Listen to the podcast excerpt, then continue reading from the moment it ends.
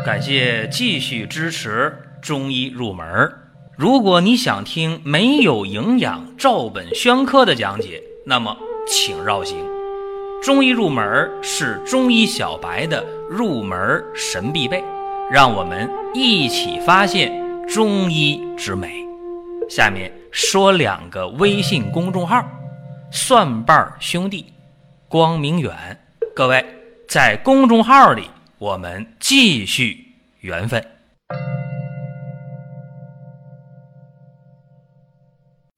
今天是端午节啊，在这儿呢，祝大家四时吉祥。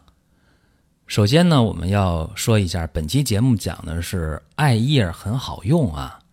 这艾叶呢是艾草啊上边这个叶啊做的相关的制品，可以做成艾柱啊、艾绒啊、艾条啊啊，可以做艾灸，当然也可以做成艾脐贴这样的。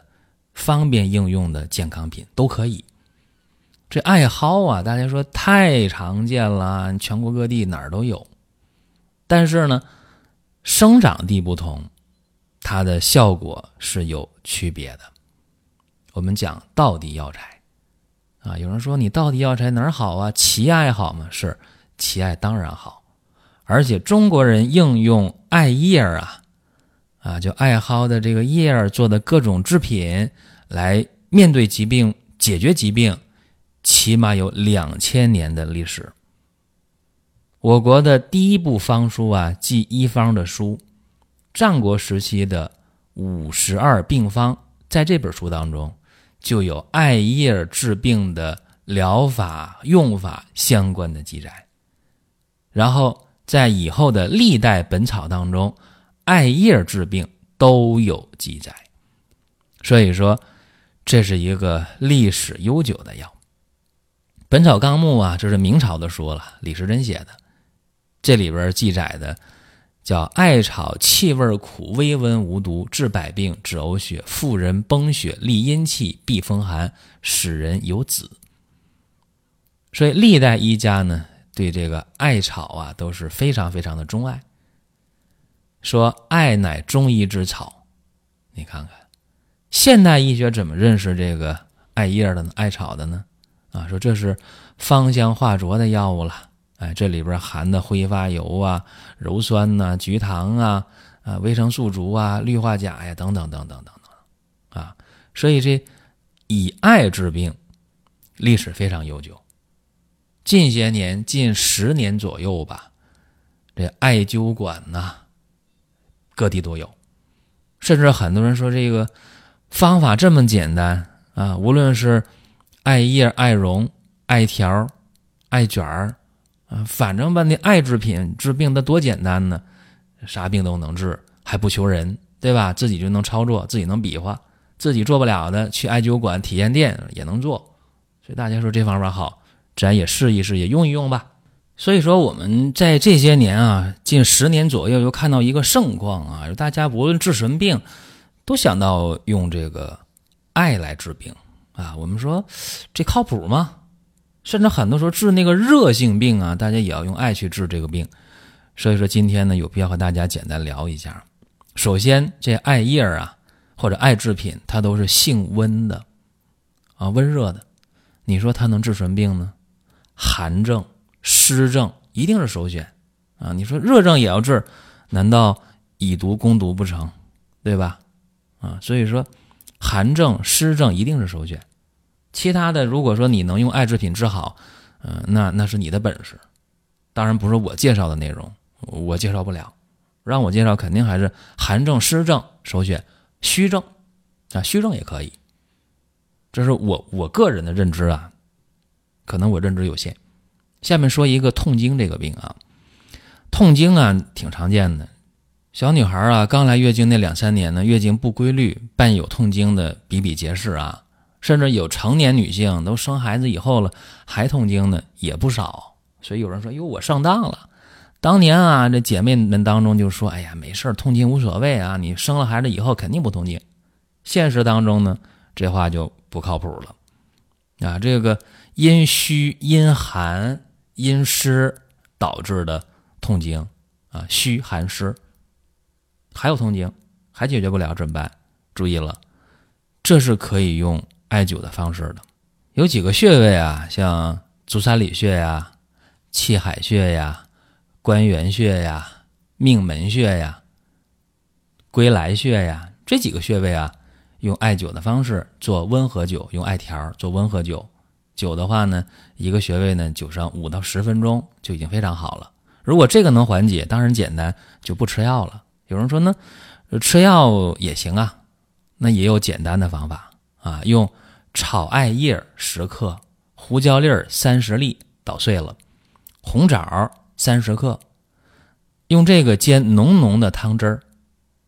一般呢是三碗水煎成一碗水，然后加点红糖。把这药呢分两次啊，一天当中喝完，挺管用的。如果这个还不行的话，怎么办呢？大家呀可以用简单的方式，用艾脐贴啊，肚脐儿一贴，非常简单，每天贴一粒啊，一瓶三十粒就可以了。生活馆里有这个艾脐贴。当然，我刚才说那个穴位的艾灸法，用艾条，生活馆也有，非常简单。这是阴寒。因虚因湿啊导致的痛经，可以用艾的方法，艾条、艾脐贴，可以用炒艾叶啊煎汤熬药都可以，这是一个办法。再有一个呀，就是宫寒不孕，这个在今天挺多的。什么叫不孕症？大家得知道，婚后两年无避孕措施而没有怀孕，排除男方问题。在女方身上出问题了，这叫不孕症；如果是女性没问题，男性有问题叫不育症，啊，混称呢，不孕不育是这样的。